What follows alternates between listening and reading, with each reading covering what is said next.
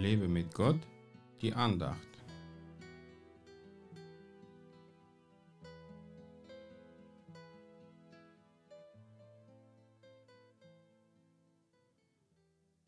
Jesus Christus spricht, wer zu mir kommt, den werde ich nicht abweisen. Johannes 6, Vers 37.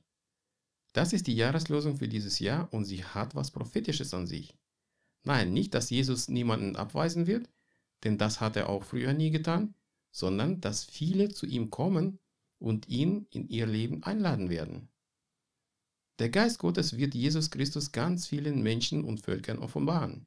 Dafür beten viele Christen schon seit Jahren und bald wird der Herr mächtig handeln. Was sollen aber wir tun? Nur zuschauen?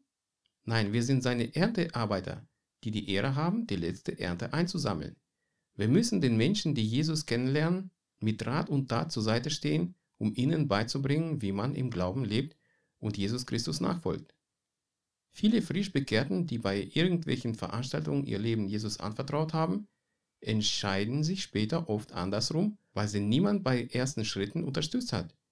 Und gerade die erste Zeit ist für die Neugeborenen die schwierigste, weil der Feind sie mächtig angreift, um sie zurückzuholen. Wenn Jesus niemanden abweist, warum tun das denn viele Christen? Warum folgen sie dem Staat und lassen alle ungeimpften draußen? Aus Angst vor Virus oder aus Angst vor Strafen des diktatorischen Staats? Wer das tut, dient nicht Jesus, sondern dem Staat oder sogar dem Fürst dieser Welt.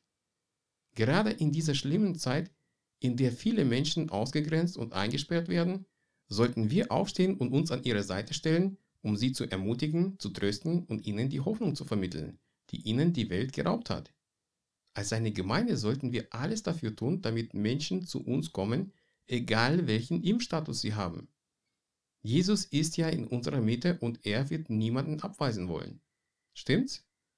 So möchte ich dich heute ermutigen, dich gerade für die einzusetzen, die aus welchen Gründen auch immer abgewiesen oder ausgegrenzt wurden. Lass sie die Liebe Gottes spüren, die er in dich gelegt hat. Gott segne dich.